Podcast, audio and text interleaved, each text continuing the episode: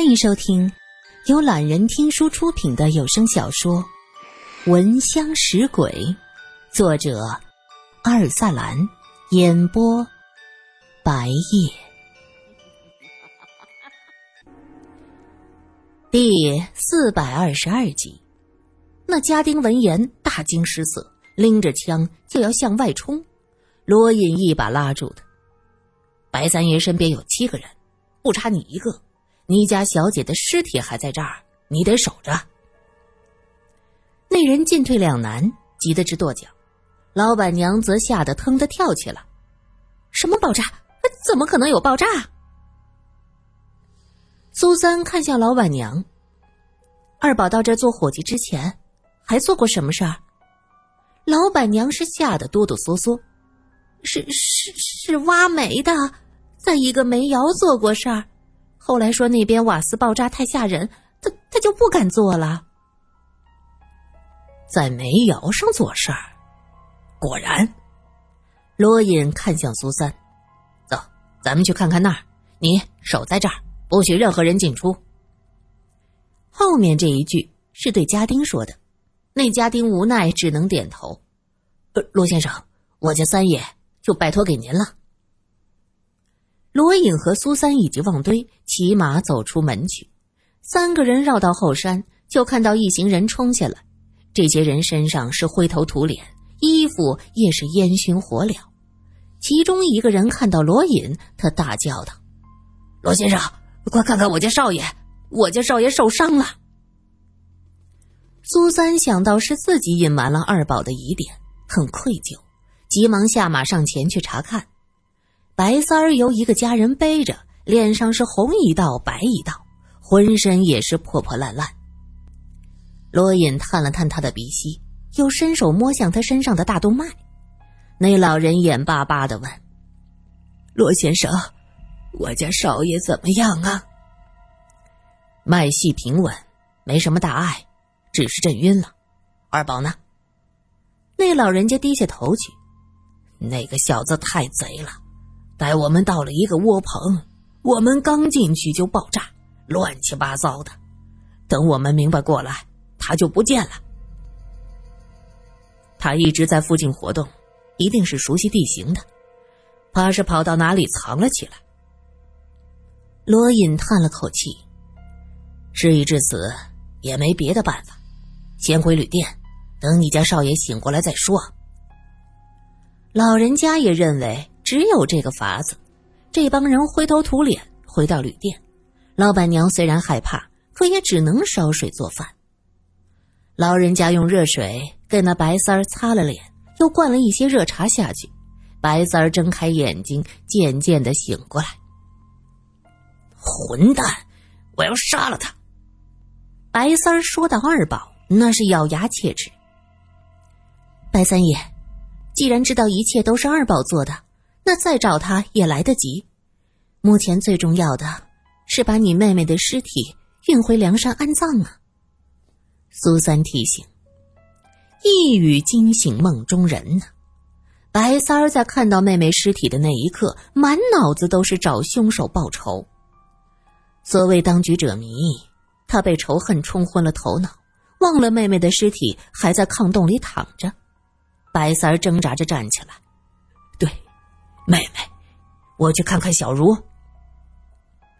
老人家上前扶着他，我说：“少爷，你现在还受着伤呢，我们去就行了。”白三儿摇了摇头：“不，我这点伤不算什么，先把小茹抬出来，她受了太多的委屈。”天已经黑了，他们没办法回梁山去棺木。只能把尸体暂且抬出来放在一边，等着明天入殓。大家跟着白三儿上了二楼。这时老板娘做好烩菜，看到这行人上楼，立刻明白他们要做什么，在后面喊着：“哎，吃了饭再上去吧。”苏三心想：吃完饭抬尸体，这是要吐在楼上吗？不过收拾完尸体再吃饭，也会很不舒服。怎么说这饭？他叹了口气，怕是晚上这顿吃不上了。奔波了一天，早就饥肠辘辘。现在是冬天，人体消耗的能量本来就大。一听老板娘说吃饭，苏三的目光嗖的一下就过去。罗隐留意到苏三的转头，他忍不住唇角上扬，对着白三儿说：“白三爷，灵妹是闺阁女子，身体不宜被我们这些外人见到，我们就在这等着，你去装殓。”白三儿认为罗隐的建议很有道理，就带着家丁上楼去。苏三这才长长的出了口气：“啊，我都要晕了。”罗隐笑了一下，伸手扶着他的胳膊，故意做出殷勤的样子：“那我就扶您老人家用膳。”“对我老人家。”苏三他们三个跟着老板娘来到大厅。老板娘苦着脸给他们一人上了一碗烩菜，中间放了一个装辣子的罐子，一盘开了花的白面馒头。这天寒地冻的，苏三试探着往烩菜里加了一些辣椒油，就着馒头吃了一口。他惊喜的发现，这样味道很好，一点点的辣，热乎乎的，很是下饭。旺堆看到苏三吃的香，献宝似的说：“怎么样？”苏小姐，加点辣子油就是很香，对吧？苏三点点头。三个人专心吃饭，没有去想二楼的事儿。苏三足足吃了一碗烩菜，一个很大的馒头，心满意足，浑身充满了力量。正要叫老板娘送些茶水过来，他突然闻到了一股混合着火药味儿的焦糊味儿。方才吃饭的时候，烩菜和馒头的香气压制住了这个味道。现在三人吃完饭，这个气味是越发的明显。罗隐见苏三面色有异，低声问：“你，嘘。”苏三轻轻抬手拍他一下，竖起中指，做出静声的样子。罗隐知道，他一定是发现了什么。就将话咽了回去。苏三看着罗隐，指了指门前，又看向旺堆，指了指灶房。两个人会意，悄悄起身，轻手轻脚的，一个奔向门前，一个冲向灶房。老板娘正坐在锅灶边吃饭，看到旺堆突然冲过来，他吓了一跳，哐当一下掉在地上，热烩菜溅了一地。你在害怕什么？旺堆问：“老板娘看着只有旺堆，镇定心神，扭着腰肢走过来，伸手去拉他的胳膊。这位小哥，你突然冲过来，怪吓人的，这是个人都害怕呀。你是心里有鬼吧？鬼？什么鬼？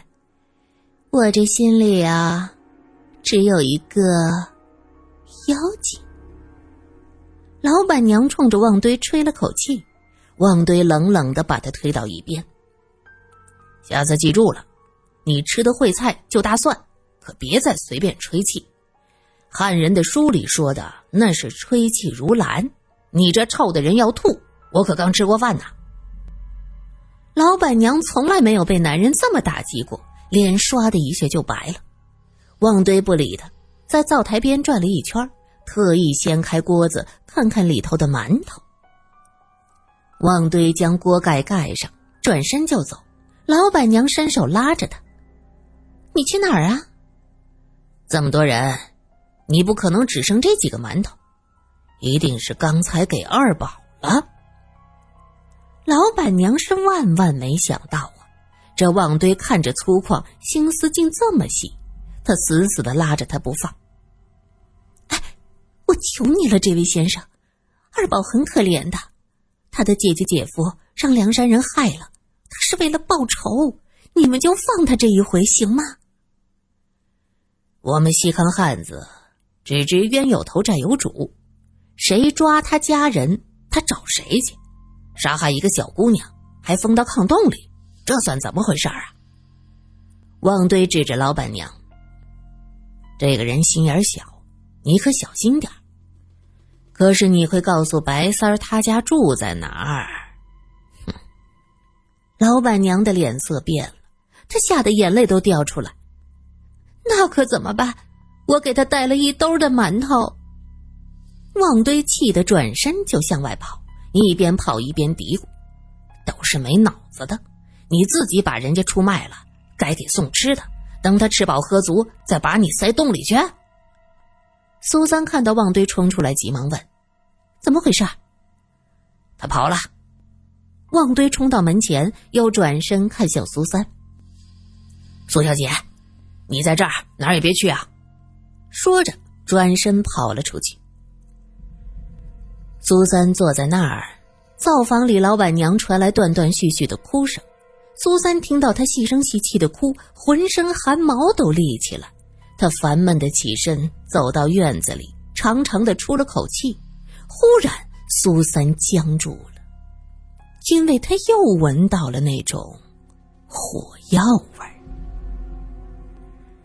一只手无声无息的搭在苏三的肩上。苏小姐，这边说话。二宝的声音很小。几乎是贴着苏三的耳朵，苏三慢慢的往起一点点挪，也压低声音问：“你要干什么？”你放心，我不是坏人。你杀了人，还说自己不是坏人，二宝，你杀的人应该不止这两个吧？二宝轻轻一笑：“哼，对，我在这条路上。”专门抓落单的梁山人，也没杀过多少，反正杀了随便一埋。那个去吧，也是被抓去的奴隶娃子，看着是个汉人。你既然痛恨梁山人，你为什么要杀他？难道是因为他护着白小姐？苏三一直有个疑问，这会儿全问出来。哼，他该死！要不是因为他，我姐姐死不了。苏三愣了一下，这怎么又牵扯到他姐姐？他就是我姐夫。二宝拉着苏三来到角落，看着四下无人，低声说出了这个秘密：“你，你姐夫？对，我姐姐被折磨死了，他不想着报仇，竟然和梁山女人私奔。”他怎么对得起我姐姐，对得起孩子？苏三不知道该说什么。二宝现在很癫狂，他必须自保。你不用害怕，我看出来，你和那个先生不是个坏人。我只杀梁山人，不害无辜。你是个好心人，给我外甥女饼子，给我娘钱，我二宝不欠人情，这个给你。说着，二宝拿出一颗腰鼓形状的东西，塞到苏三的手里。这是什么？不知道，总是个好东西。你拿着，咱们两清了，后会无期。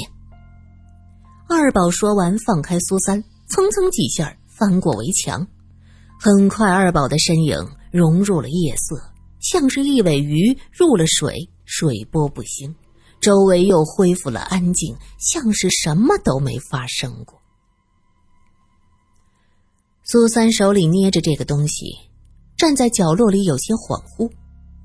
苏苏，苏苏！门前传来罗隐的叫声，充满了焦虑。苏小姐，你在哪儿呢？接着是旺堆。苏三低低的应了一声，从阴影中走出来。你你怎么了？罗隐拉着他，觉得苏三有些奇怪。苏三摇了摇头，没什么。看你们出去久了，有些担心。走吧，咱们进去。三人走进大厅，几个白家的家丁正抬着裹被单子的长条下来。苏三一愣：这么晚了，你们带白小姐去哪里？这是去吧。少爷说：“扔到林子里喂狼。”打头的是那个老人家，挥手指挥家丁：“这样不好吧？人都死了，还有什么仇恨是放不下的呢？苏三说完，看了看罗隐，希望他能说上几句，没想到罗隐是闭口不言，装作什么也没看见。旺堆则是龇牙咧嘴，真是癞蛤蟆想吃天鹅肉，一个奴隶还惦记主子家的小姐，活该。在旺堆和白家人的心中。奴隶和主子之间的鸿沟是不可逾越的，屈霸逾越了本就该死，何况他还害得女主子丧命。在这些人的心里，白小姐若不是和他私奔，也不会死。苏三眼巴巴的看着这些人将屈霸的尸体抬出去，随后白三黑着脸从楼上下来，看到罗隐，他抱拳说：“多谢罗先生。”苏小姐，要是没有你们，我那可怜的妹妹就不得超生了。